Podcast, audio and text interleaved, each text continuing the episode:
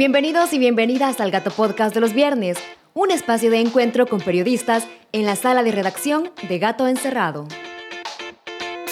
Sí, cómo no. Gato Podcast de regreso. ¿Qué pasó? ¿Qué pasó? ¿Cómo no? ¿Cómo no? Hola, soy Ezequiel Barrera, editor de Gato Encerrado. Y yo soy Gloria Olivares, periodista socioambiental de revista Gato Encerrado. Hoy es viernes 17 de septiembre y este es el menú de la semana y todo lo que vos tenés que saber de la coyuntura.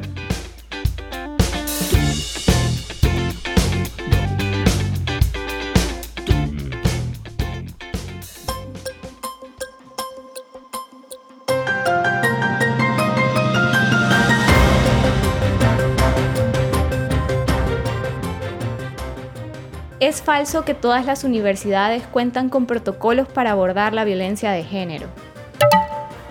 Una multitudinaria y diversa marcha sofoca la celebración bicentenaria de Bukele. Capre reunió a magistrados del TCE previo a la sentencia que avala la reelección de Bukele.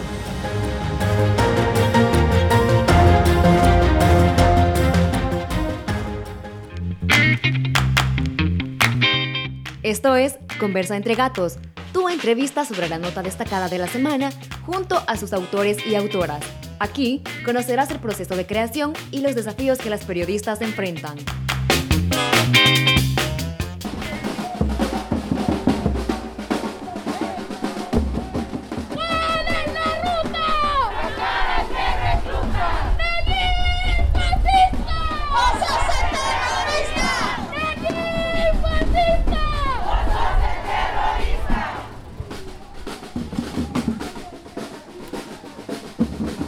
Septiembre parece ser un mes bastante incendiario.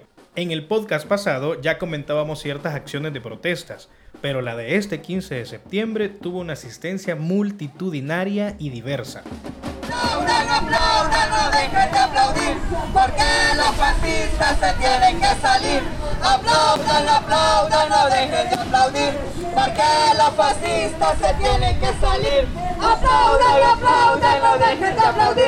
Porque los fascistas se tienen que salir.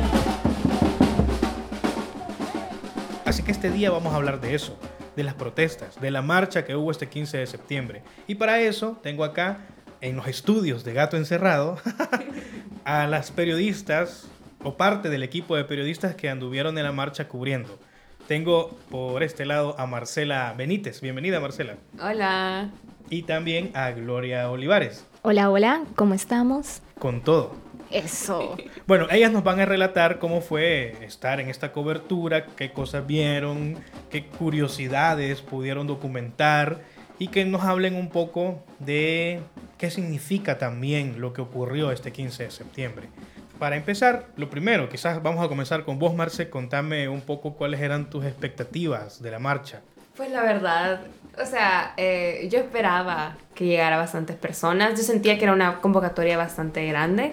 Entonces, eh, pero la verdad es que a mí lo que me decepcionaba al menos era que yo hablaba con otras personas, Ezequiel, y decía, no, no va a llegar tanta gente. Y yo como, mm, yo quería creer que sí. Entonces mis primeros momentos en la marcha fue como, como con esa ansiedad de, voy a tener la razón o no.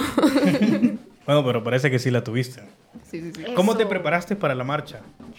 Eh, mi, mi cartilla de vacunación. Eh, yo siempre llevo dos botellas de agüita, una galleta, Aquí una mujer preparada, inteligente. una barrita. Em, intenté dormirme temprano, pero no pude. La verdad, estaba emocionada. Estaba emocionada no solo de, de ir a la marcha, pero a, ir a cubrirla también. Creo que es como un tipo de emoción eh, diferente, creo yo. ¿Y vos, Gloria? Yo, bueno, yo al principio estaba preocupada porque en mi familia todo el mundo es ansioso. Entonces yo dije, ay, Dios mío, santo. Mi mami me dijo, no, a saber en dónde te vamos a encontrar, que no sé qué. Pero yo sinceramente estaba muy emocionada. A mí me gusta mucho cubrir este, las marchas. Me gusta, digamos, entender cómo, qué es lo que está diciendo la gente, por qué sale a marchar, por qué un 15 de septiembre la gente sale a marchar. Entonces sí estaba emocionada. Cuando llegué al Cuscatlán, porque llegamos un poquito temprano, sí me desilusioné porque vi, o sea, vi bien poquita gente. Pero en eso, de la nada, se empezó a llenar. Entonces sí, me emocioné porque nunca había visto una marcha tan grande.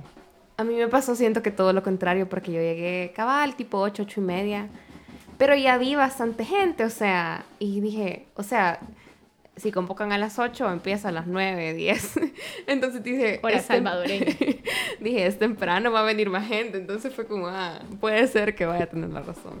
Hay quienes desde el oficialismo y los que siguen al oficialismo decían que esta convocatoria fue hecha por partidos políticos. El mismo presidente dijo en su discurso en la noche del bicentenario que habían sido gente financiada para llegar al lugar, pero ustedes que estuvieron en el lugar, ustedes que pudieron platicar con la gente que llegó y también que como periodistas pueden tener una visión más crítica de lo que sucede, pueden contarme, o sea, qué fue lo que realmente vieron. ¿Hubo una convocatoria de partidos políticos?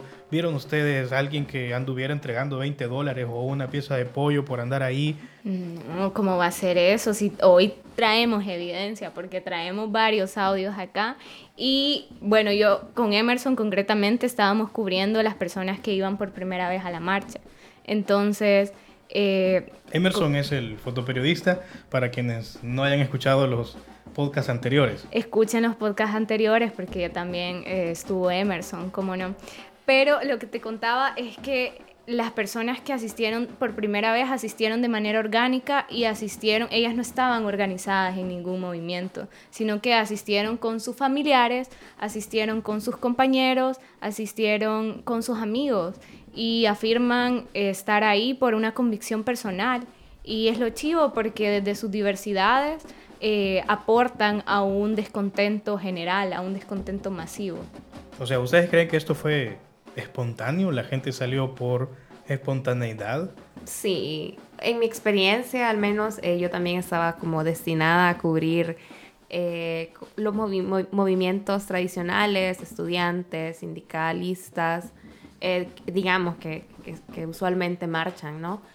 Em, entonces sí, por ejemplo, donde yo estuve, sí pude ver banderas políticas, pero no, pero no era la razón de, por la que estaban ahí. Y, y no sé, incluso, eh, digamos que como yo tenía varios bloques, anduve caminando como de aquí para allá, y en eso conversé con muchas personas. Yo inclusive cuando iba, iba caminando, iba entrando al Parque Cuscatlán y las primeras personas que veo era toda una familia. Entonces como ese tipo de imágenes realmente me pintó como lo... Eh, como lo diverso de esta marcha, no, porque por, al principio, como más atrás, estaban como muchas personas que, como Gloria lo dice, no se afiliaban a ningún tipo de movimiento siquiera o algún bloque. Y, o sea, eran personas vestidas, no sé, como eh, con camisas Columbia blancas, ¿verdad? Y, gafas de sol oscuras. Un montón y súper arregladas. O sea, personas que nunca te imaginabas ver en las marchas. Ajá, ajá, correcto. Que no pintaban con, con el perfil que usualmente uno ve en las marchas.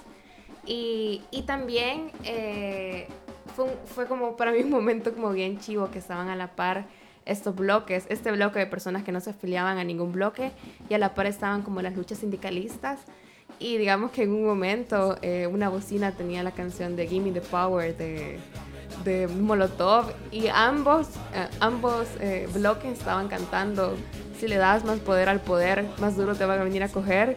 Y para mí fue una, una como imagen tan, no sé, tan rara como yo nunca esperé verla, como estos dos bloques cantando ante la misma y presentándose ¿no? a esta marcha.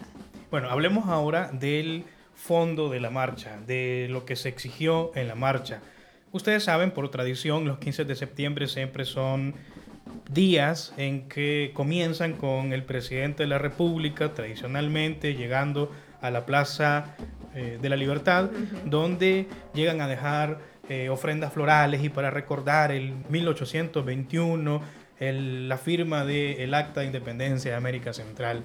Luego hay un desfile escolar con bandas musicales de paz y militares que rinden honores al presidente de la República. en un evento que normalmente termina en el estadio Flor Blanca. Este año, 15 de septiembre de, de 2021, es decir, fecha en que se cumplen 200 años desde aquella firma, la presidencia de la República tenía incluso un millón de dólares para hacer una fiesta y para celebrar el bicentenario. Pero ocurrió algo diferente de lo que se preveía que iba a venir con todo este dinero que tenían. Es que el presidente de la República de El Salvador, Nayib Bukele, no salió, no, los militares no inundaron las calles, sino que tuvo que hacer un evento privado ah, en el interior de la casa presidencial, rodeado de militares y algunos invitados especiales. Pero las calles sí se llenaron y se llenó de gente que exigía cosas. Y de eso quiero que me hablen. ¿Qué exigía la gente? Se le dio vuelta prácticamente a esta celebración bicentenaria. ¿Qué fue lo que ustedes vieron que la gente exigía? ¿Por qué estaban ahí? Yo creo que eso es como lo más curioso, es que todos podían, o sea, aunque bien todos estaban en la marcha, pero varios pedían cosas diferentes. Eh, pedían pensiones justas, pedían la separación de poderes. No sé, y creo que cada grupo, cada bloque tenía estas como demandas particulares, ¿no? Y eso fue como lo rico también, que cada, cada bloque tenía bien claro la razón por la que, por la que estaba marchando. Exacto, o sea, las principales demandas de pronto eh, eran sobre el Bitcoin, de pronto eran sobre que se respetara la constitución, también habían muchas demandas sobre el aumento a la canasta básica y cómo esto afecta, pero hay, hay un audio en particular eh, que, que, refuerza como este descontento. Eh, conversamos con un grupo de, de doctores y ellos hicieron una síntesis importante y dijeron de que lo que ellos pedían era la renuncia de Bukele, porque había, hay un desencanto. Entonces, bueno, escuchemos el audio. Sí, creo que escuchemos ese audio y escuchemos un par más de la gente que estuvo exigiendo diferentes cosas en la marcha. Cuéntenme, ¿por qué han asistido el día de hoy a la marcha? Eh, bueno, eh, pocos lo dicen, pero realmente el objetivo de la manifestación de ahora eh, debería ser único e inmediato, que es la renuncia de Bukele de la presidencia, ya que ha fracasado como mandatario, le ha mentido a todos sus votantes, ha fracasado en la diplomacia y en economía. No ha cumplido con ninguna de sus promesas. Sí, pero salimos hoy, salimos hoy. Con valor y contra el miedo al COVID, salimos ahora también. ¿Por qué decidió salir ahora? Porque esto o se para hoy o no se para nunca. Bueno, ahí escuchábamos algunos audios de la gente que estaba exigiendo diferentes cosas desde diferentes sectores. Pero en la marcha también ocurrieron situaciones, vamos a llamarle interesantes, o irregulares también. Y que eso fue captado por periodistas, periodistas también de Gato Encerrado que estuvieron ahí y que pudieron captar ese tipo de cosas. Me gustaría que, hablando de esto, de los periodistas en la marcha, o por qué es importante el papel del periodismo en una marcha como la del 15 de septiembre. Yo considero que es importante eh, para que al momento de contar qué pasó se dé un relato fiel, porque hay, sí es cierto que fue una manifestación con mucha asistencia, pero también hay personas que estaban viendo la manifestación a través de redes sociales y también hay personas que no asistieron y que no saben. Y el discurso oficial fue que salieron muchas personas a vandalizar la vía pública y esto no fue así. Sí, justamente, o sea, se podía ver como diferentes factores en la marcha, como era una marcha pacífica con personas de diferentes sectores y creo que eso quedó grabado en las fotografías, en los videos y en los textos que han escrito varios periodistas, ¿no? Eh, se puede escuchar la música, eh, como inclusive hasta las burlas, ¿no? Como todas esas manifestaciones, que eran ¿no? de manera diferente, que exigían eh, ciertas respuestas, que existían que se, que se garantizaran eh, ciertos derechos, ¿no? Y además, bueno, es importante también visibilizar cada una de las demandas, porque justo en el periodismo es aquel espacio donde se le da voz a todas estas demandas. Digamos, si no hubieran periodistas que estén retratando todas estas cosas, todas estas demandas, no nos daríamos cuenta de pronto si no asistimos. O también descubrir cosas irregulares como este grupo que decías que vandalizó. Pero lo que más me gustó ver fue la valentía de mujeres, sobre todo de mujeres que detectaron a este grupo que andaba vandalizando eh, propiedad privada y pública y dijeron nosotros en esta marcha hemos venido en forma pacífica. Esta gente no la conocemos, no es parte de nosotros y la expulsamos. Y me encantó ver que, por cierto, fue Marvin Díaz, un periodista de Gato Encerrado, quien tomó el video y prácticamente se hizo viral, mostrando esa valentía de las mujeres que sí estaban marchando legítimamente, vamos a decirle así, para expulsar a esta gente que probablemente no venía con la misma línea o entusiasmo de la gente que sí estaba marchando legítimamente. Hay algunos incluso que han dicho que eran hasta infiltrados del mismo gobierno para desprestigiar la marcha que se estaba haciendo ayer, el, miércoles. Y, yo creo que justamente esa acción eh, de venir y capturar ese momento de Marvin, de preguntar a las personas y, que les pida y que quede grabado en un video, que les pregunte de qué lo que son o quién los ha mandado eh, ese tipo de cosas son un tipo de registro que ya queda y que cuando se quiere manipular una narrativa respecto a qué se estaba haciendo en la marcha, quiénes habían llegado a la marcha, quiénes habían financiado esta marcha, como, como incluso lo, lo llegó a sugerir el presidente. Entonces, en eso creo que es como el, el valor del periodismo, ¿no? Que, que, está ahí una persona para hacer preguntas. Y le preguntaron a, a los vigilantes y ellos dijeron, mm, esa moto estaba ahí abandonada desde las 5 de la mañana, ¿no? Entonces, creo que ese es como un, papel también importante del periodista, que, hable también y haga las preguntas de las para las personas que no están ahí. Sí, para ir finalizando solo quiero preguntarles una última cosa en este tema del 15 de septiembre. Ese día finalizó con el presidente desde Casa Presidencial como escondido, transmitiendo una cadena nacional a través de su página en Facebook. Dijo muchas cosas el presidente en ese mensaje a la nación, pero me gustaría que ustedes puedan contarme cómo lo vieron ese mensaje, esa cadena, qué interpretación tienen de las cosas que dijo en esa cadena.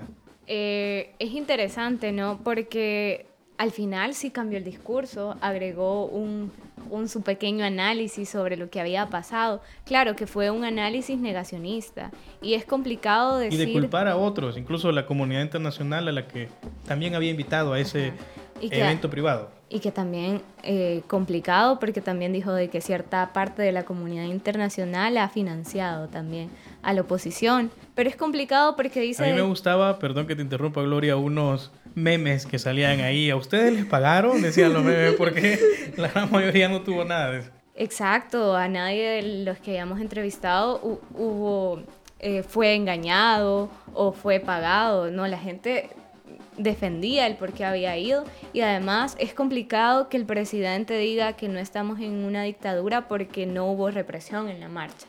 Es cierto, yo no pude ver cuerpos de seguridad, de seguridad dentro de la marcha, pero ojo, que esto también es un derecho, o sea, es un acto de ejercicio de libertad y es un acto de ejercicio de independencia.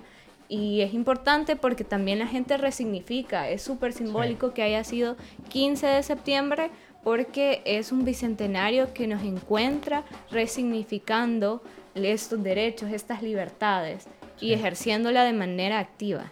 O sea, el presidente al final minimiza una dictadura que no envía a sus policías y soldados a reprimir una marcha, cuando la dictadura en realidad hay que decirle al presidente, bueno, vaya a leerse qué es la definición de dictadura, es controlar el aparato estatal, en pocas manos, como lo está haciendo él.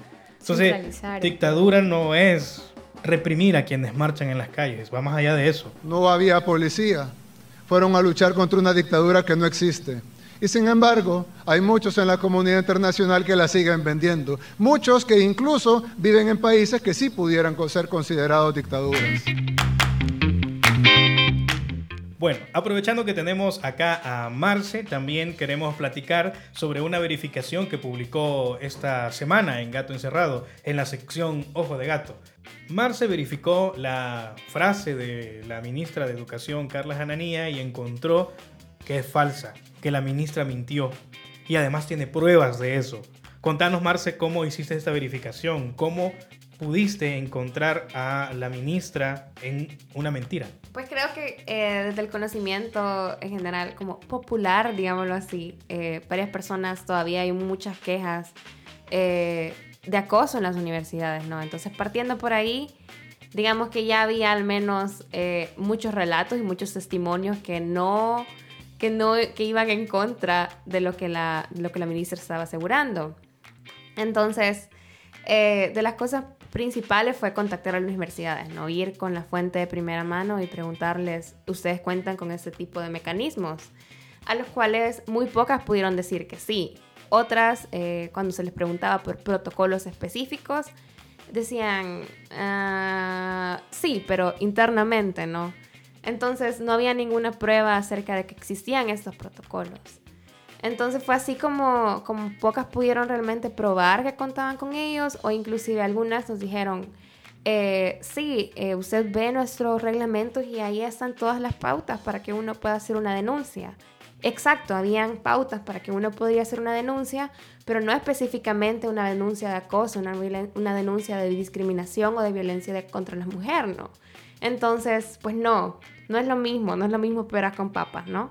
Eh, son, son problemas específicos que necesitan eh, protocolos y necesitan procesos específicos por... Con enfoque de género. Exacto. Entonces, eh, y luego al, al, Ministerio de Educación se le pidió por ley de acceso este tipo que nos entregara, porque según la ley de educación superior, si no me equivoco, ellos deben de tener un registro acerca de, los reglamentos internos. Tienen que hacer un expediente de cada institución de educación superior. Eh, y se les pidió estos, estos reglamentos internos.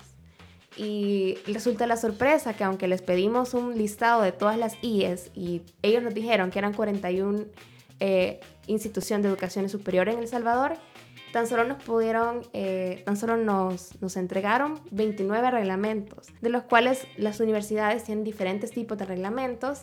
Entonces, eh, esos 29 reglamentos solo pertenecían a 25 instituciones de las 41 que hay. Y ninguno de esos reglamentos que nos enviaron eran protocolos especializados contra la violencia de género. Entonces, podemos afirmar con lo que vos pudiste verificar no solo que la ministra mintió, que eso al final es, bueno, es ella y su discurso, cómo lo manejan para quedar bien ante la población que todavía cree en el gobierno. Pero más allá de eso, lo importante de esta verificación es que Mar se pudo comprobar una vez más y actualizar lo que ya sabíamos, que los campus universitarios siguen siendo inseguros para las mujeres estudiantes, que además son la población más grande de los que están inscritos en carreras universitarias o, o, técnicos. o técnicos especializados también siguen siendo lugares inseguros y que además las universidades o las instituciones en general de estudios superiores no cuentan con protocolos con enfoque de género y los que lo hacen lo hacen de forma interna y no hay un mecanismo de aviso a la fiscalía para que de verdad le dé seguimiento a los casos. Sí, y eso fue otra de las cosas que dijo la ministra. Ella dijo, eh, se han eh, anunciado dos quejas acerca de sexismo en las universidades y la, eh, la comisión de acreditación y otra que ahorita no recuerdo son las encargadas de llevar el caso. Al preguntarle a estas instituciones sobre esto, tres nos respondieron, nosotros manejamos con esos casos internamente. Y al preguntarles a esas instituciones si había un mecanismo eh, de, aviso ¿no? al Ministerio de Educación, esas respondieron que no, que únicamente trataban con estas denuncias a nivel interno. Bueno, Marce no solo fue a verificar con acceso a la información la, la frase de la ministra, sino que se tomó la tarea de, primero hacer una selección de 15 universidades e instituciones de educación superior, ir una por una. Bueno, y el criterio de la selección era que fueran las que tuvieran mayor población estudiantil. Y fue una por una preguntar si tenían los protocolos, como si fuera una muestra de esas 41 que existen en el país. Y el resultado es que no es cierto, que no todas tienen y además comprobamos y actualizamos información que ya se tenía sobre la inseguridad que, que tienen los campos universitarios para las mujeres. Una última pregunta, Marce. ¿Por qué crees que es importante hacer verificación del discurso público? Porque si, solo eh, aceptamos lo que nos dicen, dan una impresión de la realidad completamente eh, manipulada, ¿no? O sea... Sí, bueno, si ustedes quieren conocer más verificaciones, vayan a nuestra sección Ojo de Gato, que ahí hay más. Por cierto, esta semana también trascendió, hablando de verificaciones, que el Ministerio de Salud volvió a poner en reserva el plan de salud. Nosotros, en la sección Ojo de Gato, hicimos un seguimiento a la promesa de que ya tenía resultados el Plan Nacional de Salud en 2019 cuando fue lanzado. Pues nosotros le hicimos un seguimiento, una verificación y encontramos primero que el plan no existía para 2019 cuando fue lanzado por el presidente de la República. Y segundo, es que cómo era posible que habían resultados de un plan que todavía no existía y que ya había sido lanzado. Bueno, en el 2020 cuando dijeron que iba a estar listo el plan, nosotros fuimos a verificar si era cierto y resulta que lo ponen otra vez en reserva porque está en un proceso deliberativo. Es decir, para 2020 todavía no estaba listo. Y ahora, 2021, esta semana, lo volvieron a poner en reserva. ¿Por qué? ¿Será que no tenemos plan de salud todavía, incluso cuando hemos pasado una crisis sanitaria en el país y en el mundo entero, en realidad. ¿Qué puede ser tan secreto de un plan de salud, no? O sea... ¿Por qué los ciudadanos salvadoreños no tenemos derecho a conocer el Plan Nacional de Salud? Bueno, ahí hay parte de la verificación que nosotros hemos hecho de ese tema en gatoencerrado.news. Y ahora el dato. Conoce las cifras que capturaron la atención de las periodistas durante esta semana. El dato de esta semana es gracias a la sección de verificación Ojo de Gato y la sección Género. Hoy hablamos de protocolos de actuación en casos de acoso y violencia contra la mujer. En el 2019 se reformó el artículo 21 de la ley y ahora obliga a las instituciones de educación superior a reglamentar internamente las acciones de detección y prevención de toda forma de violencia contra la mujer. Gato Encerrado consultó con las principales 15 instituciones de educación superior del país y tan solo dos demostraron tener un protocolo de actuación en casos de acoso y violencia contra la mujer. Según el Ministerio de Educación, en el 2017 las mujeres conformaron el 53.6% de la población estudiantil en las instituciones de educación superior. Aunque dichas reformas hayan sido en el 2019, la política de género del Ministerio de Educación del 2020 al 2025 definió como metas que las instituciones de educación superior implementen los respectivos protocolos en el 2025. Preguntamos a nuestros seguidores si habían sido acosadas en las universidades y estos fueron los resultados. En la red social Instagram, 210 personas votaron que habían sido acosadas. 62 de estas habían sido acosadas por un estudiante, 106 por un docente, 13 por un administrativo y 29 por un agente de seguridad. En Twitter, de 135 votos, el 17% dijo haber sido acosada por un estudiante, el 62% por un docente, el 4% por un administrativo y el 17% por un agente de seguridad. Eh, inclusive en los comentarios, eh, personas nos dijeron que les gustaría haber podido votar por más de una opción. Lo bueno, lo malo y lo feo. La sección en donde te contamos qué sucedió esta semana y cómo lo vivimos en la redacción.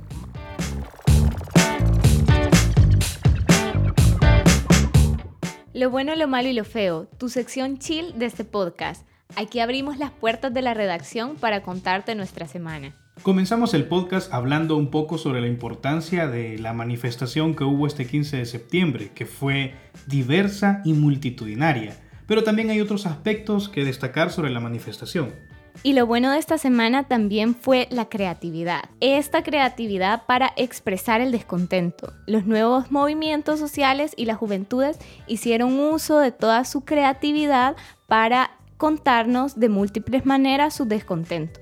Uno de los rasgos más característicos fueron las nuevas consignas que cientos de salvadoreños coreaban. En la sala de redacción consideramos que lo malo de esta semana fue la negación directa de la protesta por parte del presidente Bukele en la cadena nacional. Quiero referirme a los sucesos de hoy en la mañana. donde un grupo de personas salió a las calles para supuestamente luchar por la libertad. Esas personas que obviamente no se organizaron solas, no se movilizaron solas, creo que todos vimos cómo fueron movilizadas en su gran mayoría, no todas, pero en su gran mayoría en buses. Muchos de ellos no sabían ni por qué estaban manifestando. Y los que sí sabían, muchos de ellos se dedicaron a vandalizar la propiedad privada y pública y traerle imágenes al Salvador que no habíamos visto desde hace mucho tiempo. Lo malo también fue que en esta primera semana de entrada en vigencia de la ley Bitcoin, esta criptomoneda presentó más pérdidas que ganancias. El martes 7 de septiembre se produjo la mayor caída del Bitcoin en el año. En lo feo, el asesor jurídico de la presidencia, Javier Argueta, reunió a cuatro magistrados del Tribunal Supremo Electoral horas antes de la polémica resolución que publicó la Sala de lo Constitucional impuesta que avala la reelección de Bukele. Para hablar de este tema, tengo acá a Karen Moreno y a Beatriz Benítez. Bienvenidas. Hola, gracias Ezequiel por este podcast y un saludo a los lectores y lectoras de Gato Encerrado. Hola Ezequiel, un saludo para todos nuestros amigos lectores y lectoras de Gato Encerrado. Entremos de lleno a lo que nos ocupa.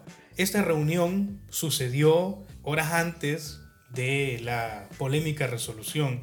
¿Qué saben ustedes de lo que sucedió en esa reunión internamente? Eh, bueno, nos enteramos de que se llevó a cabo una reunión privada entre el asesor jurídico Javier Argueta y los magistrados del Tribunal Supremo Electoral en casa presidencial. Y esto ocurrió un par de horas antes de que la sala impuesta, la sala inconstitucional, publicara esta resolución que avala la reelección presidencial.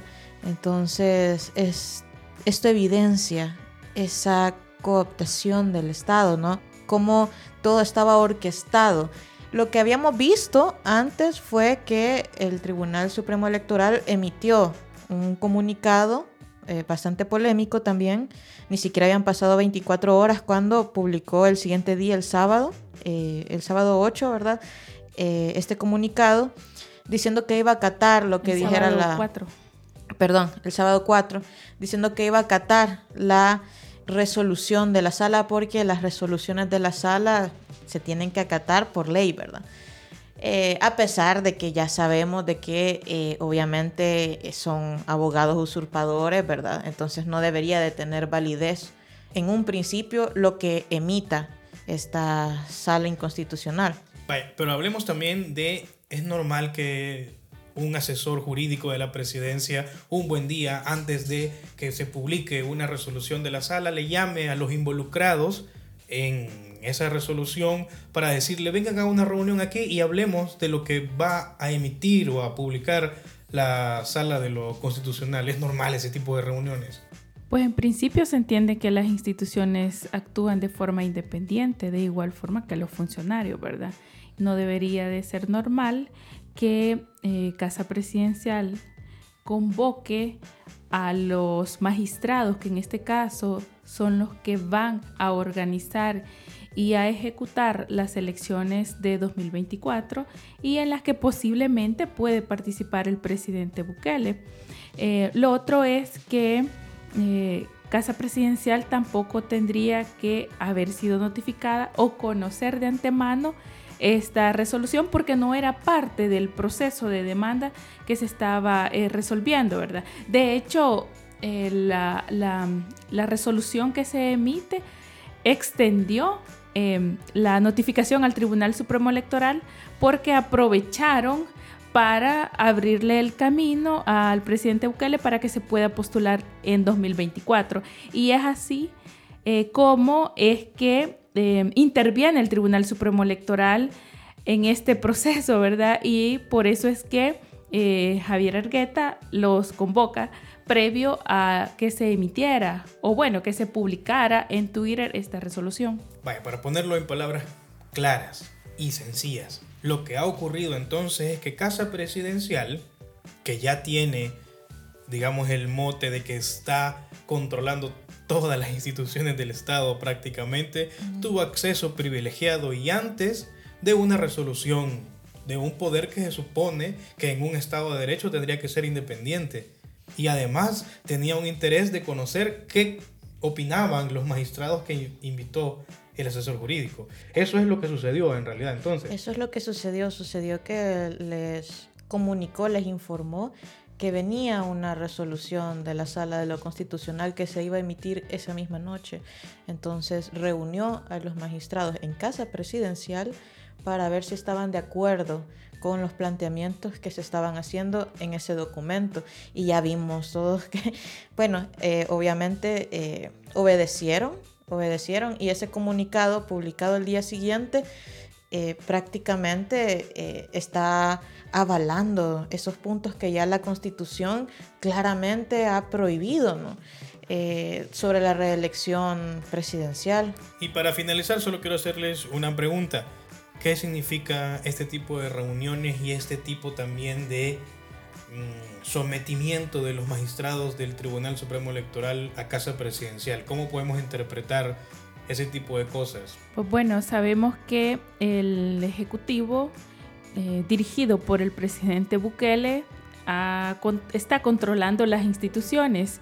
Y justamente le preguntamos al magistrado del Tribunal Supremo Electoral, Noel Orellana, cómo ellos van a garantizar elecciones libres en 2024. Eh, escuchemos el audio.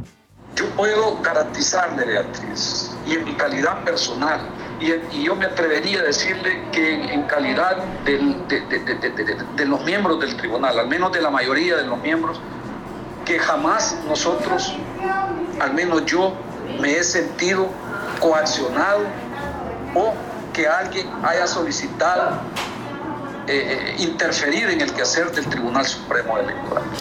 Yo soy un funcionario que me debo a las leyes, que me debo a la Constitución, que me debo al país y por consiguiente tengo que respetar el contenido de cada una de las leyes que rigen los diferentes procesos electorales. Bueno, ahí escuchábamos al magistrado Orellana diciendo que a él nunca le han dicho qué hacer y que no solamente que va a reuniones en la casa presidencial. ¿Y vas a añadir algo más en la, sobre la nota, Karen? Sí, también consultamos para esta nota al mismo Javier Argueta, asesor jurídico de presidencia, le llamamos a su teléfono celular y al escuchar la pregunta de la periodista sobre esta reunión... ¿De la periodista que sos vos? Que soy yo. colgo la llamada.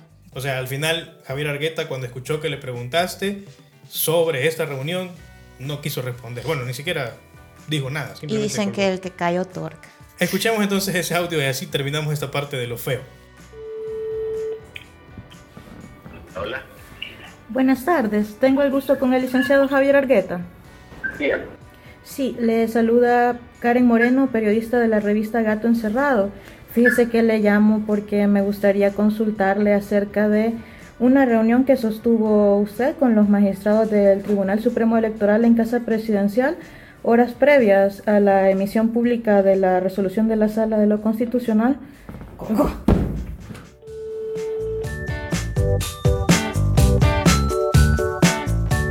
Les preguntamos a las personas que participaron en la marcha qué había sido lo bueno, lo malo y lo feo de este evento y esto fue lo que nos comentaron.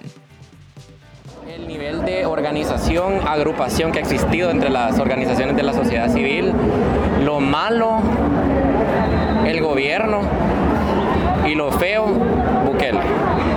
Eso es lo que o sea, como que es nuestro momento, ¿verdad? Y como nuestro momento va a ser truncado por un gobierno en el que no se están garantizando derechos. O sea, yo como mujer, ¿cómo me siento frente a que no se está eh, invirtiendo realmente en lo que a nosotros nos importa? Eh, como profesional también, cómo no se está invirtiendo en salud, en educación y mejor se, se está como este discurso de militarización que para mí está como que súper mal. Somos quienes tenemos más energía por ejemplo, somos nosotros y nosotras quienes debemos sacar ahorita eh, esto adelante, no podemos esperar que alguien más lo haga. Esto fue el Gato Podcast de los viernes. Recuerda estar pendiente de un episodio nuevo cada semana para enterarte de lo más importante del acontecer nacional. Hasta el próximo viernes.